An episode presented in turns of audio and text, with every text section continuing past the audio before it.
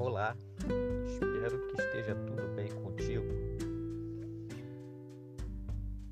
2020, um ano de muitas adversidades.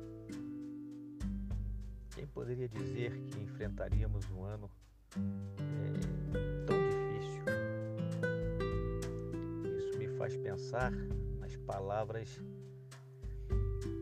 do Mestre Jesus Pouco antes dele à cruz do Calvário e morrer pelos nossos pecados, ele disse para os seus discípulos que no mundo eles teriam aflições, mas disse para que eles tivessem bom ânimo, porque ele venceu o mundo. E pensando nessas palavras, chegamos à conclusão foi um ano bem atípico. E observando as palavras de Jesus, chegamos à conclusão que foi um ano onde no mundo inteiro as pessoas passaram por aflições. E Jesus chama atenção para isso. Chama atenção para que se as pessoas estão nele, estão buscando a força dele. Ele está dizendo que ele venceu e ele venceu por nós na cruz do Calvário. Precisamos ter essa certeza para superarmos possíveis dificuldades que venhamos enfrentar pela frente. Que 2021 possamos experimentar o novo da parte de Deus, pois a palavra de Deus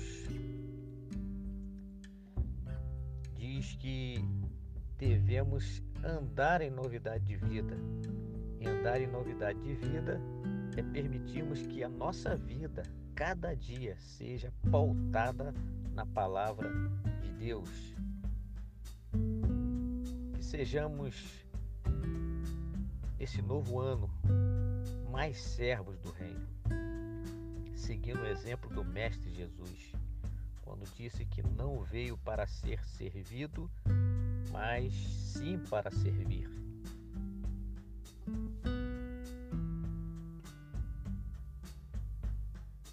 Que 2021 a voz de Deus seja mais ouvida por nós.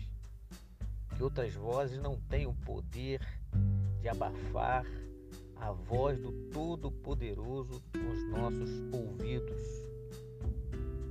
Que o Senhor nos guie nos diversos aspectos da vida e assim sejamos prósperos. Que tenhamos mais sabedoria lidar com as aflições e adversidades que possam surgir em nossa caminhada que o princípio da sabedoria, que é o temor do Senhor, possa conduzir nossa conduta e caráter diante da sociedade que vivemos.